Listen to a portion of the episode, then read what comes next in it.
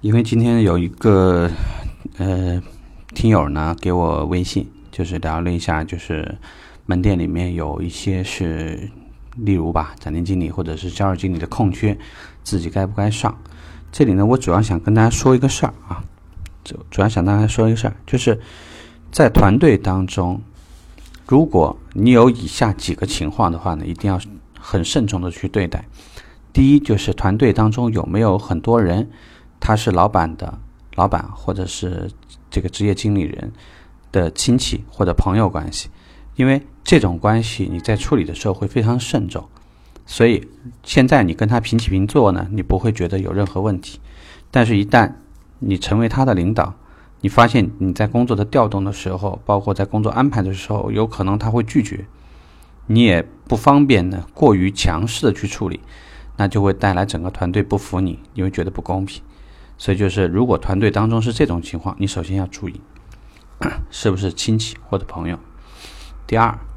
如果整个团队里面都是新人，那么在同样新人的情况下，你往上冲，这个呢，我觉得问题不大，了不起也就是两种结果：一种结果是失败了，退回原位；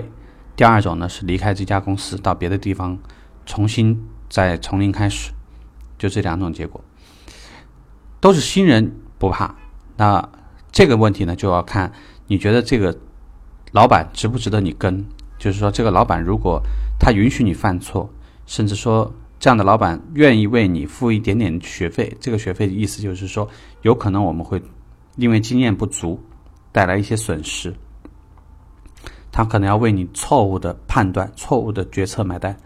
如果你觉得这个总经理能做出这样的决定，能做这样的担当，OK，我觉得你可以去尝试。否则不是很建议，因为可能你随时都是把锅背好了，然后就离开这家店，而且会留下一个不好的名声。毕竟是新人嘛，有很多事情是不清晰的。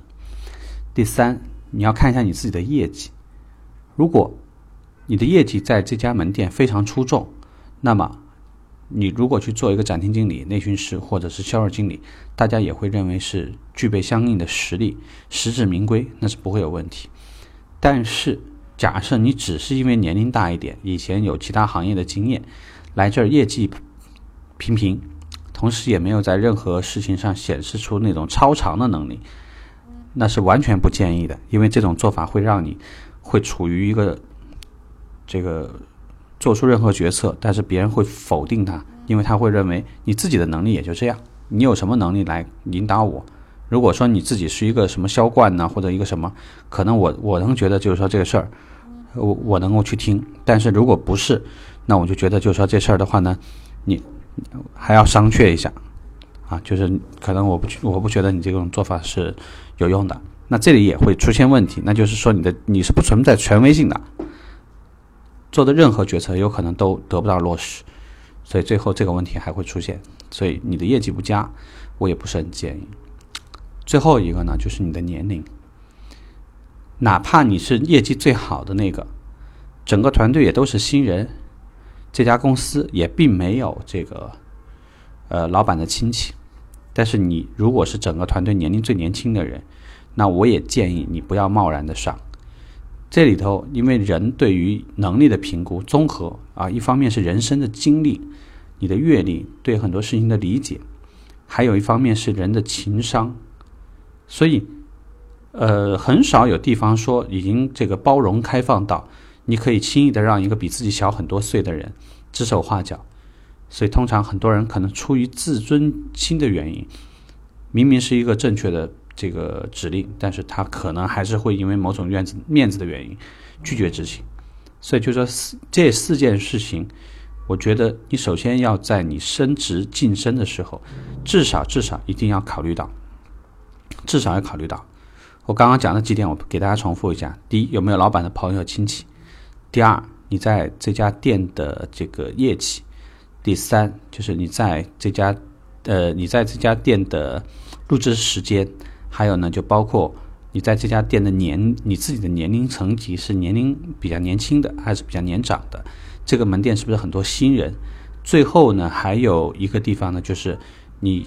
需要去看一下这家店。这个迄今为止，以前有这个岗位之前有没有人？如果说这家岗位是因为一直捧捧一个人，然后不停的说不行，然后往下筛，